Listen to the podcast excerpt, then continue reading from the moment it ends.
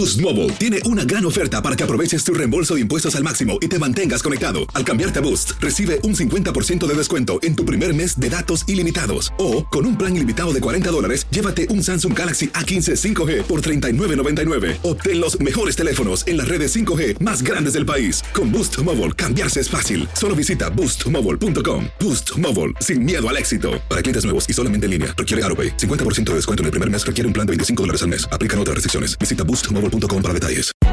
Hay gente a la que le encanta el McCrispy y hay gente que nunca ha probado el McCrispy.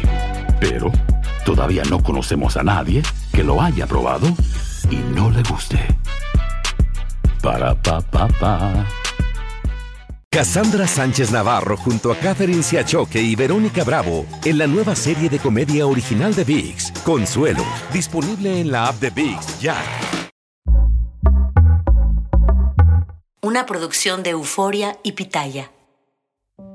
Algunos pasajes de este podcast incluyen descripciones explícitas de violencia y contenido sexual que podrían herir la sensibilidad de algunas personas, especialmente la de otras sobrevivientes. Y hoy se dio a conocer que son más de 15 las chicas o las niñas, eh, porque algunas de ellas son niñas, niñas que están desaparecidas y que viajan de un lado al otro con Sergio y con Gloria Trevi.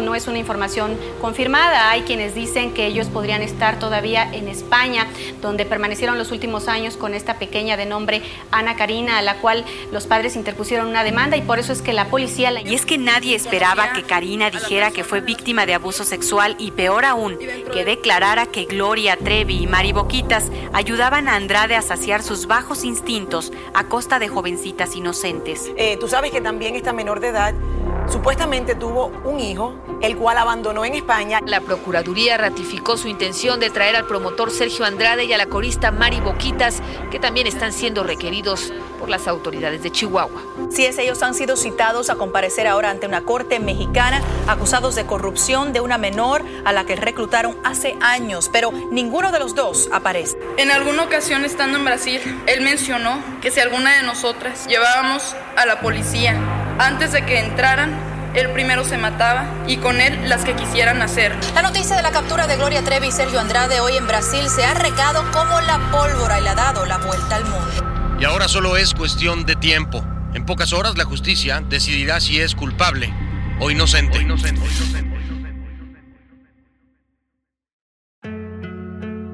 En boca cerrada. Lo que nunca se dijo sobre el caso Trevi Andrade, por Raquenel Mariboquitas. No vengo a contar mi versión, vengo a contar mi historia. ¿Has estado alguna vez en medio de una gran multitud, en un centro comercial o en la escuela, y has sentido que nadie sabe que estás ahí? Nadie te mira a los ojos, se tropiezan contigo y ni te voltean a ver. Estás pero no estás. Eres pero no existes. Yo llevaba casi toda una vida siendo tan invisible que no tenía necesidad de ocultarme para no ser vista. Lo único que debía de hacer era guardar secretos, muchos secretos. Secretos que debía meter en lo más profundo de un closet oscuro por pudor, por vergüenza, por miedo, por temor. 14 años viviendo y respirando en un oscuro lugar rodeada de secretos con olor a rancio. Secreto que me casé, secreto que me divorcié, secreto lo que comía, o mejor dicho, lo que no comía. Secreto dónde dormía y con quién. Secretos que me hacían tan invisible y transparente que jamás se me cruzó por la cabeza que me tuviera que ocultar. ¿De quién? ¿Por qué? ¿Para qué esconderme si a nadie le importaba lo que muchos preferían no ver? Todo estaba bien en mi reducido y complejo mundo, todo estaba en orden mientras yo obedeciera y los secretos no salieran del fondo de mi alma.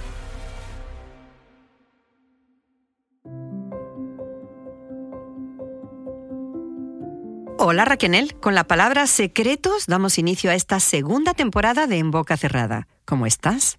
Ah, pues, ¿qué te digo, María? Agradecida, feliz. La verdad es que yo creo que no nos imaginábamos tampoco tú esta respuesta tan maravillosa del público. He leído miles de comentarios, todos, absolutamente todos y cada uno de ellos los tengo presentes. Muchísimas gracias a todos. ¿eh? Hay que dar gracias a los buenos y a los no tan buenos, porque toda crítica creo que es bienvenida, porque puede ser constructiva. Claro constructiva, que sí. porque leemos todo y, y, de verdad que eh, prestamos atención al sentir de la gente. Yo sabía que este tema necesitábamos reescribirlo, revisitarlo y con tu ayuda ha sido maravilloso. Gracias, Raquel. ¿Sabes qué es lo más bonito, María? Bueno, de lo más bonito, la identificación que hemos logrado este con la gente que nos hace favor de escucharnos porque desafortunadamente ese, ese lado malo sigue sucediendo, sigue habiendo víctimas de abusadores, de, de manipuladores y que la gente se identificara en el, en el sentido de decir, a mí me está pasando, pongo un alto. Si esta es una alerta roja para mí, es para evitar o para que si me está sucediendo que ya no suceda más. Y si recordamos, la última vez que supimos de Mari en el cierre de nuestra primera temporada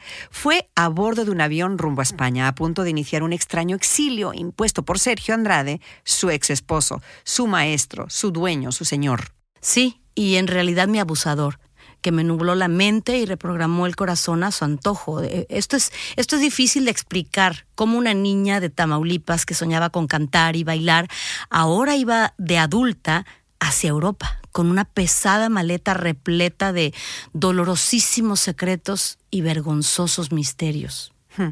Repasemos esa maleta. Repasemos lo que contaste en la primera temporada de En Boca Cerrada. 1984. Conocemos a Machi, la niña de 14 años que quería ser artista. Conocemos al famoso productor, el, el hacedor de estrellas, Sergio Andrade, que promete a sus papás que la va a hacer famosa. En apenas un año, Sergio se las arregla para casarse con Machi, aislarla de su familia y someterla a un estilo de vida de abusos y castigos innombrables. Y convertirla en Mari Mariboquitas. Y pronto comienza a sumar más víctimas a su academia de música y así es como llega a Gloria Trevi, Sonia, Wendy, Gabriela, Marlene, las tres hermanas de la cuesta y otras, a quienes somete, castiga y manipula hasta límites inexplicables. Gloria Trevi, con su carrera diseñada por Sergio, triunfa a lo grande y con su triunfo el maestro adquiere más poder. Sergio se divorcia de Mari, pero ella, completamente sometida, se queda no se va. Sergio se casa con otra menor, Aline, pero Aline consigue escapar de sus redes y una vez protegida en los brazos de su familia, le pide el divorcio. Pero, María, acuérdate que esta derrota no detiene al abusador. Al contrario, desafortunadamente, porque Sergio sigue sumando más chicas, muchas de ellas menores, a su extraña familia, y las hermanas Zúñiga vienen, Liliana, Karina, una fan de Gloria de tan solo 12 o 13 años, casi siempre con la promesa de que las va a convertir en coristas de Gloria o las va a lanzar como artistas algún día y Sergio está jugando con fuego. Y muchos saben o sospechan de este oscuro sistema de vida del productor.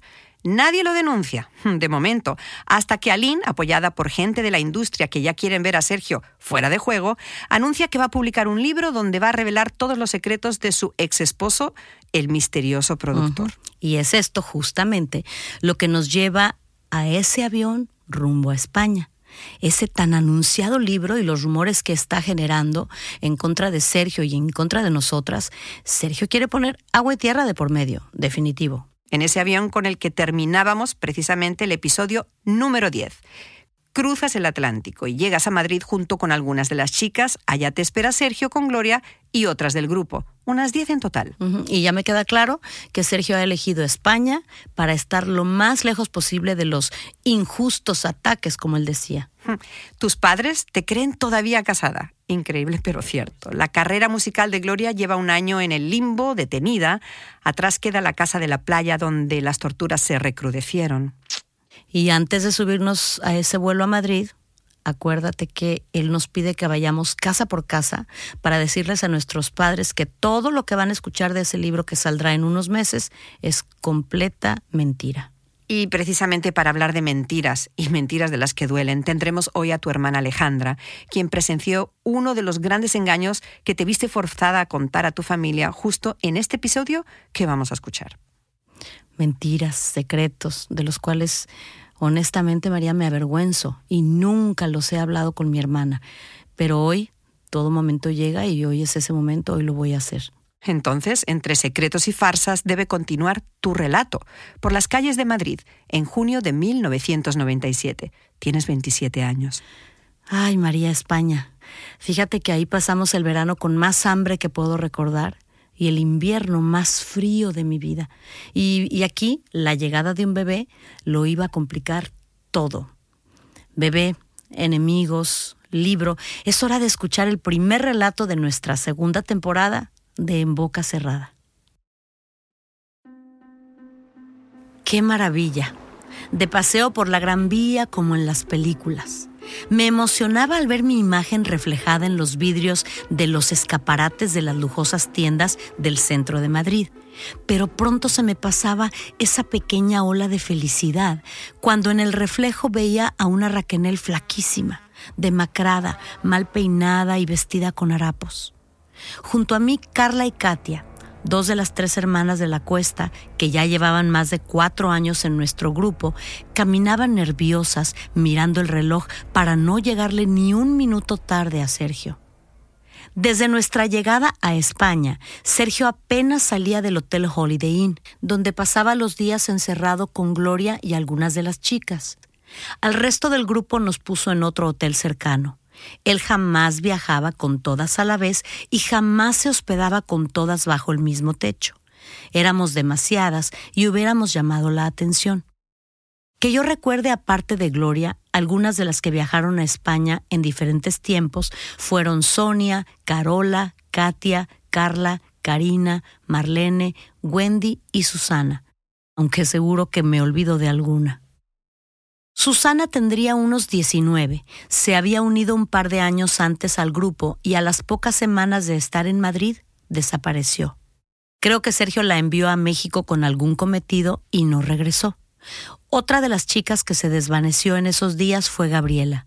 En uno de estos viajes nunca más la volvimos a ver y Sergio nos prohibió mencionar su nombre. Además de repartirnos siempre en dos o tres viviendas, Sergio tenía la costumbre de mandarnos a visitar a nuestras familias cada cierto tiempo para que no lo culparan de raptarnos o de desaparecernos, y por eso me resulta complicado recordar quién estaba y quién no en estos días de constantes viajes transatlánticos.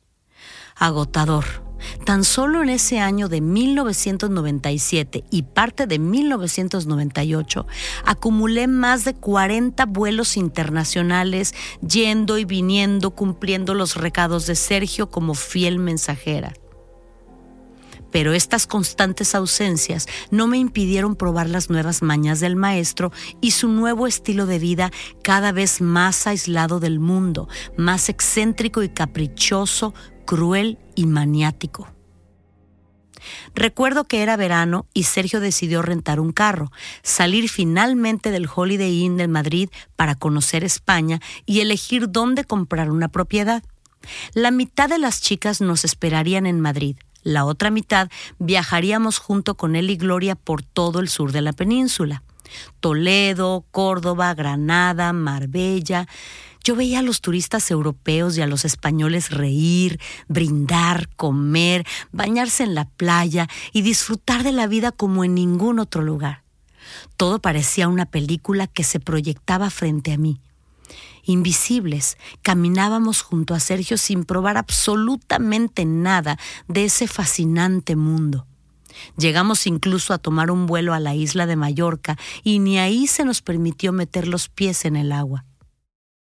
En cada ciudad, Sergio nos daba pláticas interminables de historia y arte sobre la mezquita, la catedral o el castillo que acabábamos de visitar y terminaba siempre con un apréndetelo porque al rato te lo voy a preguntar y si no sabes, pobre de ti.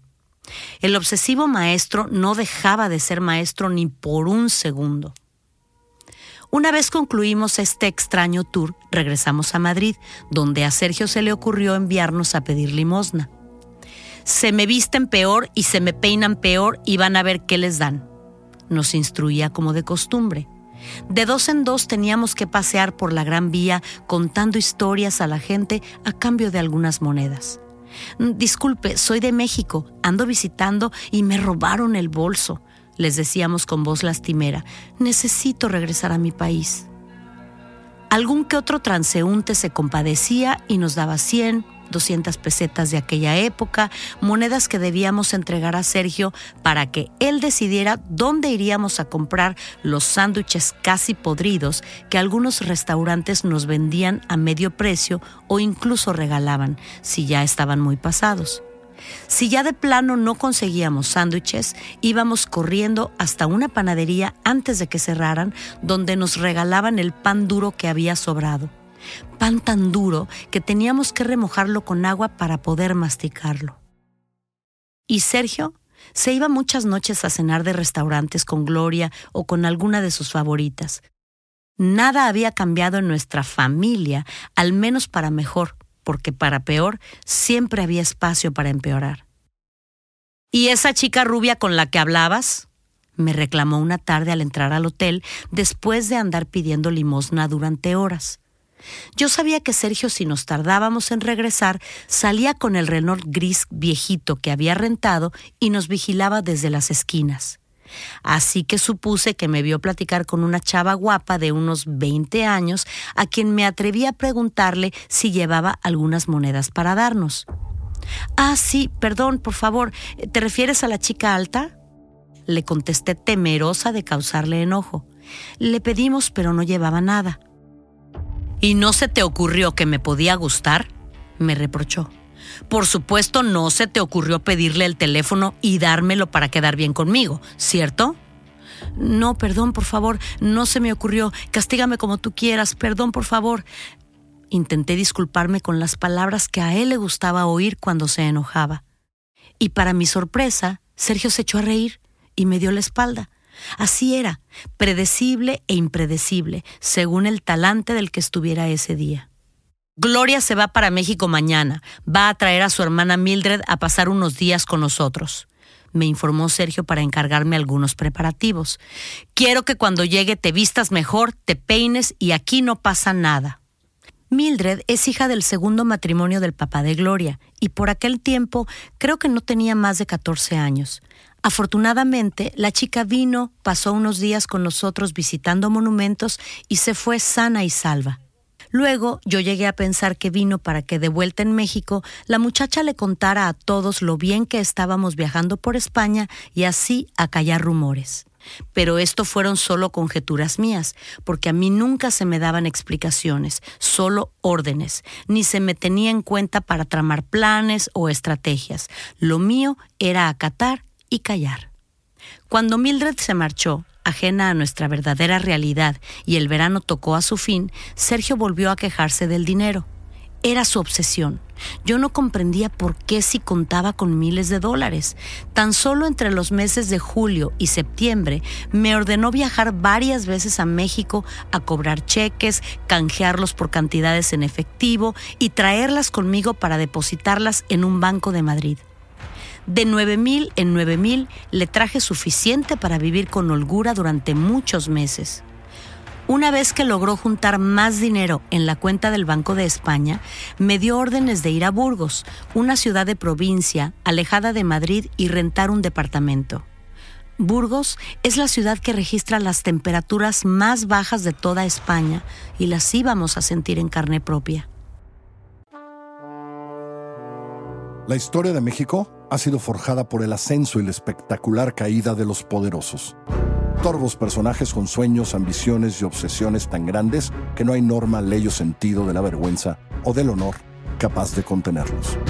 Yo soy Carlos Puch y en esta serie, Escándalo Mexicano, le voy a contar de los más alucinantes escándalos para explorar no solo lo que sucedió, sino por qué. Escándalo Mexicano se estrena el 21 de septiembre en Amazon Music. Escúchalo ahí antes que en cualquier otro lugar y posteriormente donde quiera que escuches sus podcasts.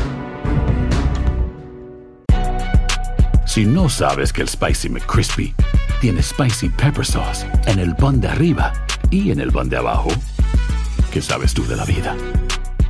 Para, pa, pa, pa. Boost Mobile tiene una gran oferta para que aproveches tu reembolso de impuestos al máximo y te mantengas conectado. Al cambiarte a Boost, recibe un 50% de descuento en tu primer mes de datos ilimitados. O, con un plan ilimitado de 40 dólares, llévate un Samsung Galaxy A15 5G por $39.99. Obtén los mejores teléfonos en las redes 5G más grandes del país. Con Boost Mobile, cambiarse es fácil. Solo visita boostmobile.com. Boost Mobile, sin miedo al éxito. Para clientes nuevos y solamente en línea, requiere AroPay. 50% de descuento en el primer mes requiere un plan de 25 dólares al mes. Aplican otras restricciones. Visita boostmobile.com para detalles. Cassandra Sánchez Navarro junto a Catherine Siachoque y Verónica Bravo en la nueva serie de comedia original de VIX, Consuelo, disponible en la app de VIX ya. El apartamento era bonito, pero desde ese día Sergio me puso a dormir en el suelo, sin ropa ni cobija. No recuerdo por qué fue ese castigo que no me levantaría en meses. Durante casi toda mi estancia en España dormiría completamente desnuda en la tina o sobre el suelo de cerámica, sin calefacción, con temperaturas exteriores bajo cero y sin nada con que cubrirme. Recuerdo que de tanto tiritar me dolían los brazos y la espalda, y los espasmos en las piernas me despertaban cada cinco minutos. Y al hambre, el piso frío en las noches y la confusión, se le unieron las instrucciones cada vez más estrictas. Mari, ve a la frutería y trae tres kilos de manzanas y un kilo de tomate, me dictaba con precisión. Al llegar con la compra, Sergio pesaba las manzanas en una diminuta báscula de cocina, y si me había pasado un solo gramo, sabía que tenía que dirigirme a la recámara, quitarme la ropa y esperarlo acostada. Los golpes siempre eran en privado, y eso al menos me permitía guardar, aunque fuera una onza de mi dignidad. Y a la precisión también se le sumaron las sospechas. Cada vez se ponía más paranoico de que lo estuviéramos traicionando. Gloria no encuentra su pasaporte y debe de ir a México otra vez. ¿Dónde está? me reclamó una noche a la vez que revolvía maletas y cajas. No sé, no lo he visto, le respondí intentando limpiar un poco el tiradero. Gloria era muy desordenada y esto nos causaba serios problemas a las demás. ¿No será que estás celosa y lo escondiste para arruinarme mis planes? Me culpó al ver que el mentado pasaporte no aparecía. No, claro que no, perdón, por favor, no, protesté suavemente. Dime la verdad, me amenazó poniendo una mano en la hebilla de su cinturón. Gloria es muy desordenada, eso es lo que pasa, se me ocurrió comentar muy a la ligera sin medir las consecuencias. ¿Ves? exclamó. Nos está saboteando porque le tienes envidia, porque te gustaría ser como ella. No, no, no. Aquí no me pude aguantar. Lo que menos quiero es ser como ella. ¿Qué dices? gritó fuera de sí Sergio. ¿Cómo te atreves? Lo que quise decir era que no quería ser desordenada como Gloria, pero ya no hubo manera de calmar al monstruo. La lluvia de patadas me cayó en el vientre y en la vagina. Nunca me había dado tan duro entre las piernas y las punzadas de dolor me paralizaban todo el cuerpo. Al poco rato, mientras yo seguía acurrucada, retorciéndome del dolor, escuché que Gloria decía desde otro cuarto, Ah, lo encontré. Estaba en el bolsillo de esta chamarrita. Y se fueron tranquilos con el pasaporte en mano, sin voltear atrás. El otoño tocaba a su fin y el maestro entró en una extraña depresión, volviéndose cada vez más ermitaño. Una depresión que se iba a empeorar con la llegada de un bebé, un embarazo que no vio venir hasta que fue demasiado tarde. Karina, la fan de Chihuahua que se unió al grupo a sus 12 años, ilusionada por perseguir a su ídolo, Gloria, y sus sueños artísticos, ahora, a sus 14, estaba encinta y para cuando se supo ya no había opciones. Dicen que será niña, le anuncié yo misma al ver los papeles médicos. A Sergio le cambió la cara y se relajó y aunque no trató muy bien a Karina durante su embarazo, al menos se le veía ilusionado con la idea de añadir otra niña a nuestra peculiar familia, ilusión que se desvaneció cuando nació Francisco Ariel el 12 de diciembre de 1997 en un hospital madrileño porque resultó que los doctores y la ecografía se equivocaron, resultó que fue niño y resultó que el maestro se enojó como nunca. ¿No que era niña? me gritó con su acostumbrada ira. Mari, ¿me mentiste? No, no, por favor, perdón, perdón. Te lo juro que en los papeles del doctor decía niña, castígame como tú quieras. Me defendí muerta de miedo. Esa discusión es lo poco que recuerdo de la llegada de Francisco Ariel a este mundo. Un bebé diminuto, precioso, de ojos enormes como los de Karina, que no pude abrazar mucho al principio, pues durante esos días yo no estuve muy presente. Sergio me tenía preparada otra de sus misiones y otro viaje. Ve con Carla a visitar a tu madre y a su nuevo esposo Efren, pero antes llámalos y pídeles dinero. Me detalló lo que tenía que decir al llegar con mi familia. Como ya se enteraron de que no estamos casados por tantos chismes que ya están saliendo en la televisión, diles que nos reconciliamos y que estás embarazada, que no quieres que nadie le haga daño al padre de tu futuro hijo ni hablen mal de mí. ¿Estamos? y que me tienen que defender de los ataques que vienen. ¿Embarazada? Por un momento me ilusioné y en mi absurda creencia del amor pensé que esa infame mentira en algún momento podía hacerse realidad. En su presencia, y como había hecho durante los últimos 14 años, llamé a mi mamá y recité palabra por palabra. Mamá, estamos empezando una vida juntos y necesitamos dinero. Sí, estoy embarazada, vas a ser abuelita. Sí, juntos de nuevo. Ajá. Eh, sí, Sergio les devolverá la cantidad. Sí, es un préstamo para empezar un negocio. Mi mamá accedió. Por verme unas pocas horas era capaz de pagar y eso hizo precisamente. Me dijo que contara con ese dinero y que tenía muchas ganas de verme y de abrazarme. No puedo evitar sentirme avergonzada de participar en una mentira tan cruel y darle ilusión a mi madre de que su primogénita le daría por fin un nieto. Sergio, por favor, ¿te puedo decir algo, por favor? Me atreví a comentarle después de colgar la llamada con mi familia. Eh, no me estoy quejando, pero estoy muy flaca y nadie va a creer que estoy esperando bebé, pero como tú quieras, por favor. Muy sencillo, me ordenó con una de sus sonrisas hirientes. Toda esta semana, antes de tu viaje, vas a comer más pan. El triple. Y no se diga más.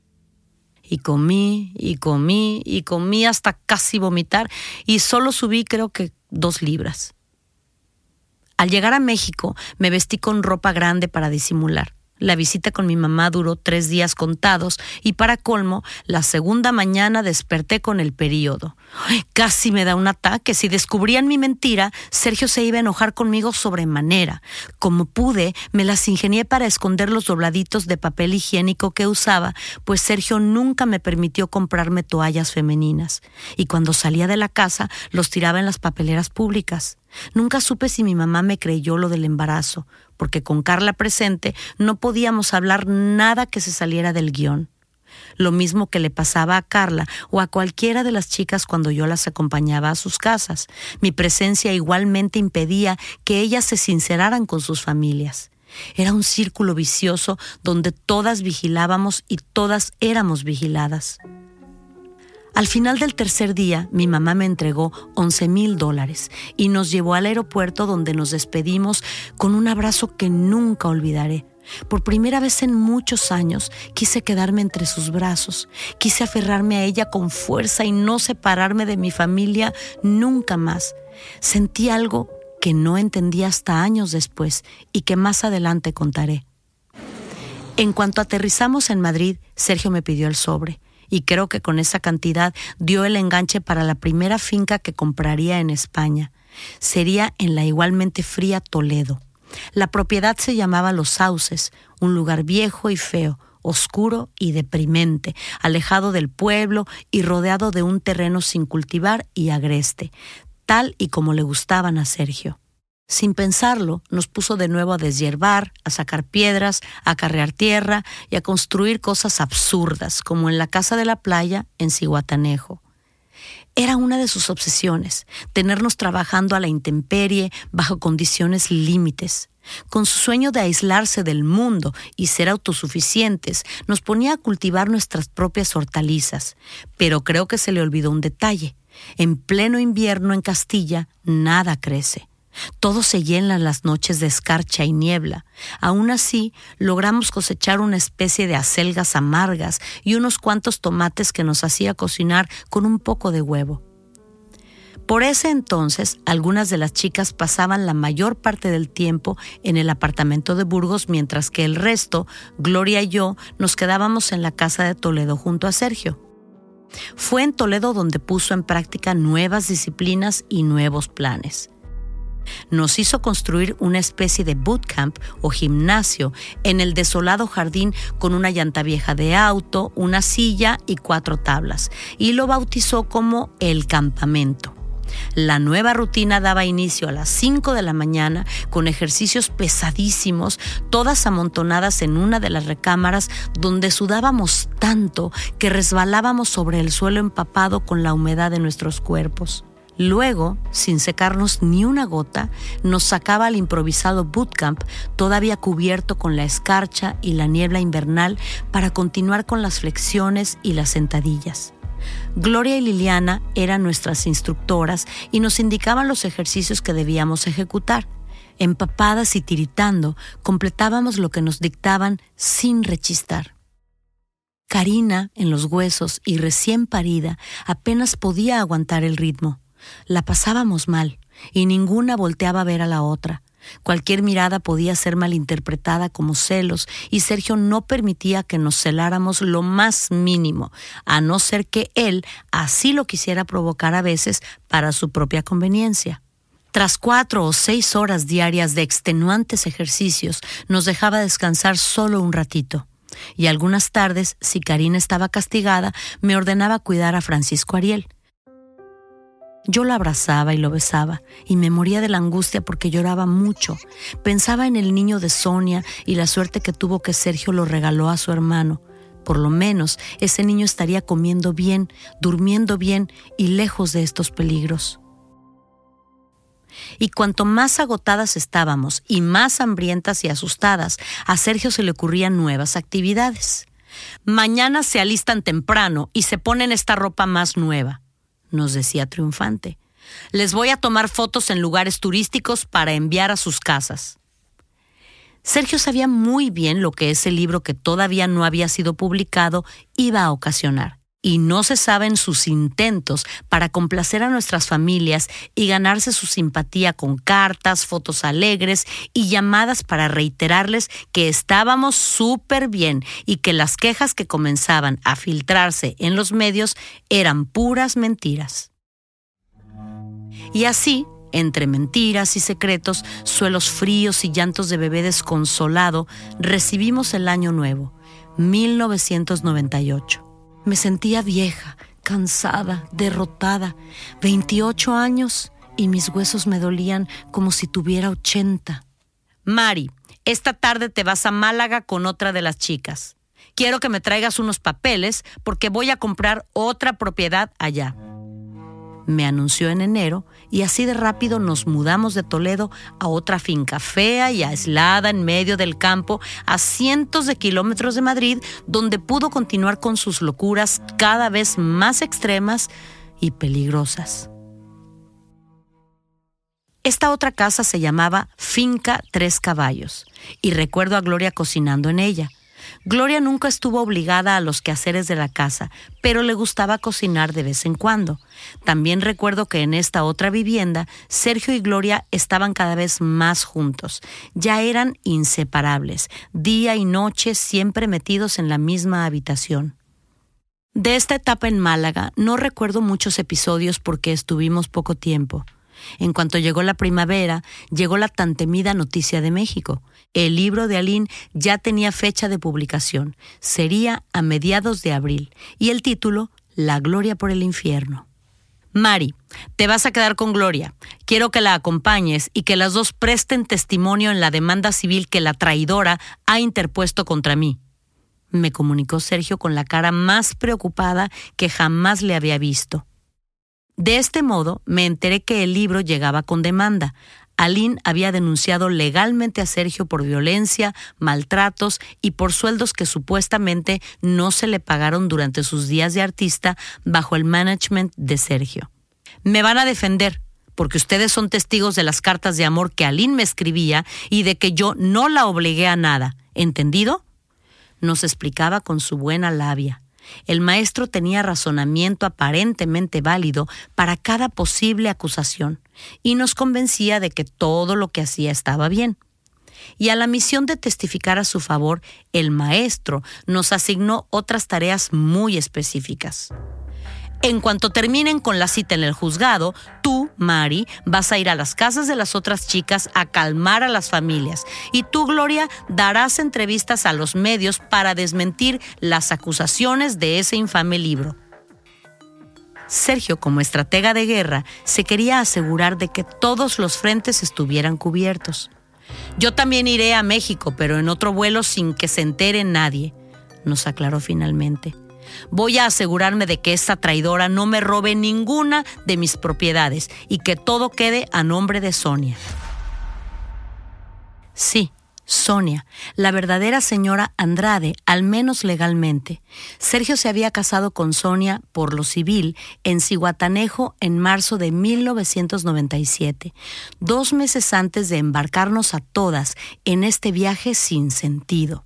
Una boda todavía más fría y patética que la mía.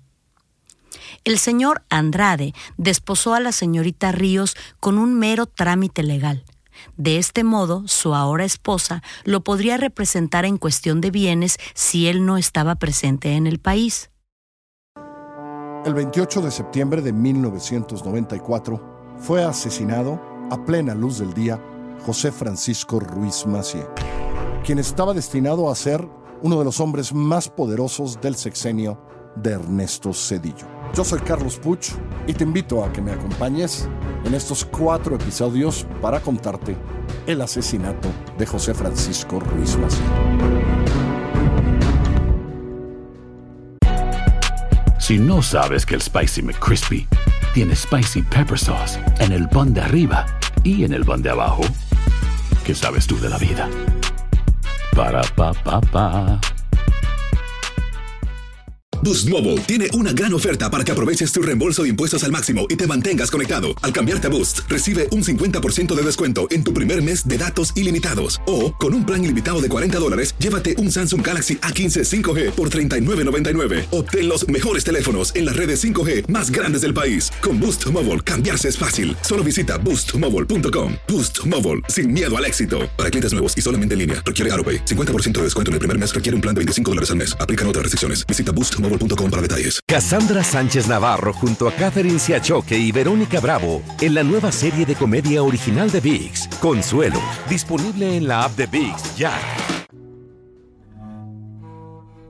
De esta manera y con esta triple misión, cruzamos Gloria y yo el Atlántico. Al poner pie en el aeropuerto Benito Juárez, todo se vino abajo. ¿Qué es esto? Le dije a Gloria señalando las portadas de las revistas en uno de los kioscos de la terminal. Satanismo, drogas, prostitución. Gloria Trevi, Sergio Andrade, acusados, Mari Boquitas. Los titulares me congelaron el alma. Otra de las escoristas de Gloria Trevi revela los abusos a los que fue sometida. Pero, ¿quiénes eran estas chicas que nos acusaban? A unas no las conocía, a otras sí.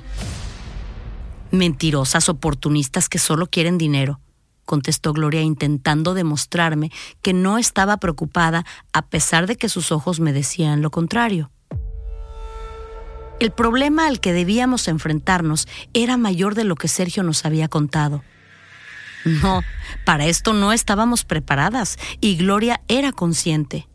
Así nos la jugaba siempre el maestro, el hombre que nunca daba la cara, Sergio Gustavo Andrade Sánchez, el hombre que me desposó a los 15, me divorció a los 20 y todavía controlaba cada uno de mis pensamientos a mis 28.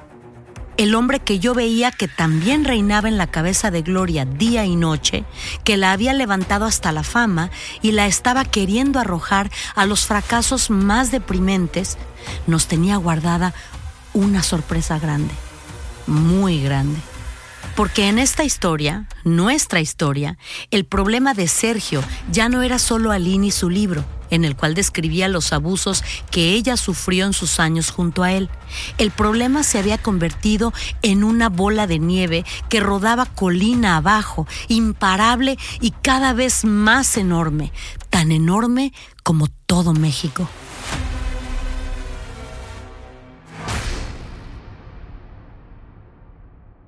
Increíble, Raquenel, que desde dentro ustedes no vieran lo que el mundo veía desde afuera en este ya inminente escándalo y viceversa, como por ejemplo claros patrones de lo que sucedía dentro y desde fuera ignorábamos.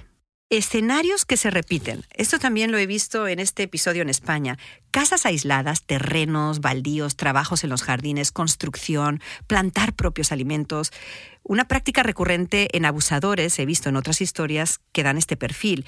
Cansar a sus víctimas físicamente para dominarlas más fácilmente mentalmente. El bebé de Karina es el primer bebé que Sergio permite que nazca después de los niños que tuvo con Sonia. Y Karina, en un libro que publicaría años después, mencionó que Sergio trataba mal al bebé, lo golpeó. ¿Tú qué viste? Mira, yo sí vi que jugaba con ellos de una manera muy, muy, este, tosca. No lo vi específicamente golpear a ningún bebé, pero sí lo vi jugar con ellos de una manera muy tosca, muy violenta. Karina también dice en ese libro que publicará que Sergio le comentó cuando estaba ya embarazada. Si nace niña, la haré mi novia cuando crezca. ¿Tú escuchaste alguna vez a Sergio insinuar o decir abiertamente que él iba a abusar también sexualmente de sus hijas? No, mira, obviamente uno lo, uno lo pensaba, yo lo pensaba, claro que sí, porque también era raro que solamente quisiera hijas mujeres. Entonces, claro que lo podía pensar porque era su modus operandi, su modus vivendi, es pura mujer y porque en algún momento van a ser mías. Pero eh, obviamente nunca me lo dijo ni nunca me lo especificó. Y para hablar de la parte que más vergüenza te causa, Raquel, y más pudor, tenemos con nosotras a Alejandra Portillo, tu hermana menor, quien en ese episodio de tu llegada a España, de México a España, a pedirle dinero a tu madre y anunciarles tu embarazo ficticio, ella estaba ahí presente y lo recuerda con total claridad. Alejandra, bienvenida de nuevo. Preciosa de mi amor, gracias por estar con nosotros. Antes que nada, muy apenada por, por lo que acabas de escuchar, muy avergonzada, pidiendo perdón y disculpas eh, una vez más, que no, no son suficientes. No, hermanita, gracias a ti. Alejandra, de lo que acabas de escuchar, ¿cuánto sabías y cuánto desconocías? No sabía absolutamente nada de lo que estaba pasando. Cuando ella regresó fue un boom en la familia de por fin la vamos a volver a ver, por fin está aquí. Pero era la ves y no la ves, la tienes y no la tienes. Yo me acuerdo regresar de mis clases y querer compartir con mi hermana, hablar y no se podía, porque tenía a una persona al lado que es Carla. Me molestaba la presencia de Carla. No la toleraba. Ahora entiendo por qué. Pobre Carla, cuando Carla iba a su casa, Raquel tenía que acompañarla u otra de las chicas. Era un círculo vicioso y ahorita que escuché a mi hermana que ella hacía exactamente lo mismo que Carla, por eso te digo, me, partió el alma y me hizo sentido recordar que era, era molesto, que ni siquiera al baño iba sola. ¿Te das cuenta que realmente Raquel vivió lo mismo que ellas y ellas lo mismo que Raquel? Pero por años se habló de Raquel la guardiana, entre comillas, y no se habló de Raquel a la que guardaban. Correcto. Y fíjate lo más triste de todo. Fíjate lo más triste de todo, que ahorita con lo que estabas diciendo en la, en la narración que estaba contando mi hermana antes de estas preguntas, lo que más me brinca, lo que más tristeza me da, todo lo que ocasionó en ellas, que era contrapuntear a una contra otra, en vez de entre ellas aliarse. ¿Por qué carambas? No, no, no había forma de que ellas hicieran una alianza y entre las dos pedir apoyo, ¿sabes? ¿Cómo me hubiera gustado, hoy te lo puedo decir, que la, que la situación hubiera sido diferente? Si no recordara yo esos ojos vigilantes de Carla, de la cuesta, si hubiera mostrado tantita empatía en, o sea, en voltear a ver como diciendo, tu hermana necesita ayuda, yo también necesito ayuda, te puedo prometer que mi mamá y su esposo que en paz descanse hubieran hecho algo por las dos, no nada más por mi hermana. Hubieran hecho algo también por Carla. Llega tu hermana diciendo que está embarazada. ¿Cómo la ves? Pues es que ni siquiera me, ni siquiera me lo creía, no sabía que, como ella dice, llegaba con la ropa, eh, llegó con ropa suelta, eh, pero no te sostenía la mirada, no había una mirada dulce. Esa mirada de, de las embarazadas que tienes una mirada bonita, que radias felicidad, mi hermana no la tenía. ¿Te lo creíste? Al fin de cuentas, ¿tú te lo creíste? ¿Tu mamá? Yo creo que sí, mi mamá, mi mamá como buena mamá, siempre ha creído lo que sus hijos le dicen. Evidentemente, pues nos imaginamos que, que no existía bebé con el tiempo. ¿Tú pensabas que estaba loca? ¿Qué pensabas? No, no pensaba que estaba loca, pensaba que no era real eh, su forma de ser si nos habían educado igual. O sea, decía, ¿qué le pasa? El amor no es así. En fin, o sea, no llegaba a un punto, María, en que no trataba de descifrarla porque no había forma de leerla. En la televisión ya se hablaba de la inminente publicación del libro de Aline y se oían muchas cosas. Otras chicas estaban saliendo a acusar no solo a Sergio, pero a tu hermana y a Gloria. ¿Tú escuchabas eso? ¿Y qué pensabas? Yo escuchaba eso, me daba tristeza y decía que mi hermana no, que mi hermana no era capaz. ¿Cómo trataba la gente a tu familia en cuanto empezaron todos los rumores? ¿Los veían feo? ¿Alguien les retiró la amistad? Nos veían feo, sobre todo a mi mamá la veían con cara de ay, pobrecita, porque pues mi mamá llegábamos a reuniones, llegábamos a fiestas o algo y era la pregunta del millón y de siempre, ay, ¿cómo está Mari? ¿Cómo está? No sé qué. Y entonces era todo bien y a mi mamá le aguadabas no la fiesta, el evento en sí, la cena, la comida o lo que fuera. ¿Recibieron insultos? Insultos como tal que yo recuerde, no. Pero miradas feas, sí. Gente que nos dejó de hablar, sí. ¿Tú sabías que tu hermana te, te llegó a quitar calzones de tus cajones porque no tenía? Por supuesto. Yo me acuerdo, mi mamá, íbamos nosotros a, a, a McAllen varias veces porque veíamos a la familia. Y me acuerdo perfectamente, yo era fan de los picapiedra. Y yo había comprado, habíamos regresado de un viaje y había comprado en un JCPenney y en un Macy's una ropa interior que me encantaba, unos coordinados increíbles de los picapiedras y unas pijamas. Y entonces de pronto imagínate que tenía, no sé, seis coordinados y de pronto me quedé con dos. Qué pena, hermana. Con cada viaje de tu hermana desaparecían cosas. Me da, me da tanta, tanta vergüenza que, que la gente lo, lo escuche así, me da mucha pena contigo, que de verdad, qué, qué, qué horror, perdón, pero, pero bueno, pues es un, un eh, ay, qué triste, un testimonio más, ¿no? Para que la gente pueda entender un poco de, de todo esto. Alejandra, el embarazo era ficticio. ¿No te alegras que de alguna manera fuera ficticio? Te soy honesta, sí. Evidentemente me da mucha tristeza que mi hermana no haya podido tener un bebé, porque es una mujer que da todo el amor del mundo y sabe amar de una forma extraordinaria. Y es una, es, es una bendición que se le negó, pero entiendo por qué se le negó. Si mi hermana aguantó todo lo que aguantó sin ser madre, no quiero pensar lo que mi hermano hubiera aguantado por tener un hijo de esa persona. Alejandra, Raquenel, estamos llegando ya al final de nuestra entrevista y como siempre quiero crear un pequeño espacio para que las hermanas se pongan la mano en el corazón y digan aquello que todavía no se han dicho. Ay, bueno, pues yo, Ale, creo que te he dicho ya todo, pero hay cosas que no me canso de decirte. Te amo con todo mi ser. Me hubiese gustado tanto poder disfrutarte como hermana, en aquellos tiempos y poder tenido esa complicidad que normalmente las hermanas tienen. Perdón y, y gracias, te amo con todo mi ser. Me duele mucho saber que entender que pasaste por todo lo que pasaste y que no tuviste el valor ni el entendimiento, ni la lucidez, ni la claridad para poder pedir ayuda, por supuesto que hubiera dado preciosa mi vida entera porque eres mi hermana mayor, porque eras mi ejemplo, ese orgullo de familia. Sigues siendo hermana. Te sigo amando, te sigo respetando, te sigo bendiciendo cada día de mi vida.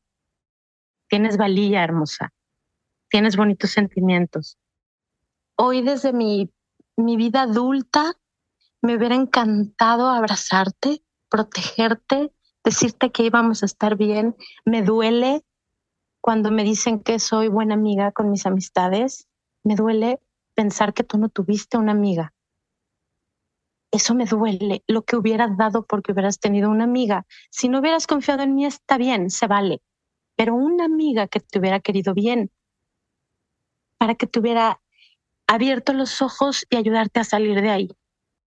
No tengo una varita mágica para hacerte olvidar todas las vejaciones, humillaciones y maltratos que viviste. Pero sí puedo honrar tu vida. Y lo único bonito que rescato de todo esto es que hoy que te veo, veo una mirada limpia, veo una mirada que no se esconde, veo una mirada que es confrontativa, una mirada que quiere gritar todo lo que trae adentro. Y ese grito es para que a nadie más le pase, a ninguna mujer del mundo, en ninguna parte del planeta, le pase lo que a ti y a esas muchachas les pasó. Te amo, gracias por esas palabras que además, gracias a Dios, yo, yo las tengo en mi corazón y en mi, y en mi existencia y gracias a Dios que te tengo en mi vida, pero, pero además quedan aquí grabadas para que cualquier persona que necesite escuchar lo que yo estoy escuchando ahorita, que quizá en este momento están pasando por un momento de oscuridad como yo pasé, tengan a esa amiga que yo también deseo que la tengan, que fue lo que a mí me faltó, tengan a esa hermana como Alejandra. como tú, que también me faltó, pero que gracias a Dios presumo que la tengo. y amén por mucho tiempo. Amén. Gracias, Alejandra. Gracias, Raquenel. Las dos hermanas Portillo Jiménez aquí presentes, unidas entre lágrimas, abrazos y buenos deseos para todos los que nos escuchan.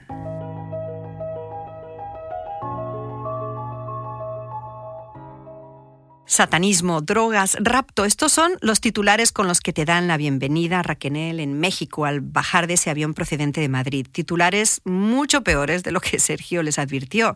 Y es hora de enfrentarlos, porque tu historia debe de continuar. Y lo peor es que no sé cuál será el siguiente paso, porque Sergio, como ya dije, nunca me lo comunicaba. Tras un año en España, aquí estaba de regreso en México, junto con Gloria, con esta misión de apagar fuegos, que la verdad yo no comprendía y con muy poca información que yo tenía a mi alcance. Sí, pero vas a tener que presentarte en un juzgado y a prestar testimonio. Y a defender a Sergio.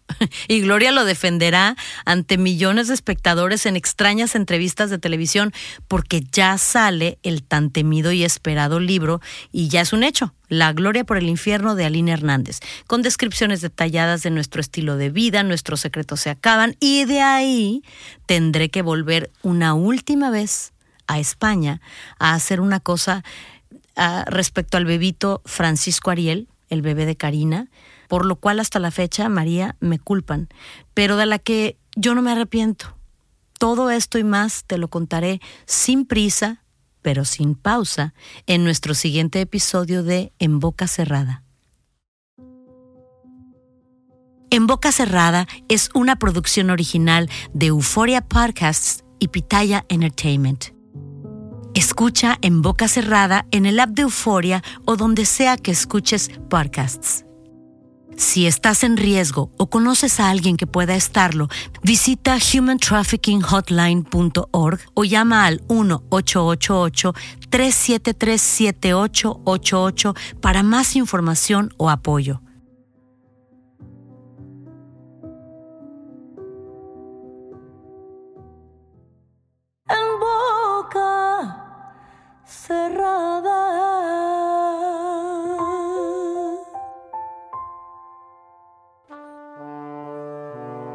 La historia de México ha sido forjada por el ascenso y la espectacular caída de los poderosos.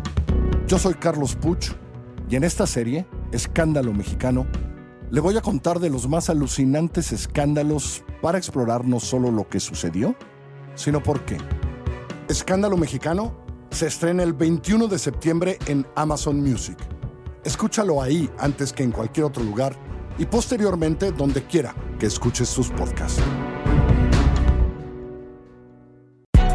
Hay gente a la que le encanta el McCrispy y hay gente que nunca ha probado el McCrispy. Pero todavía no conocemos a nadie que lo haya probado y no le guste. Para pa pa pa.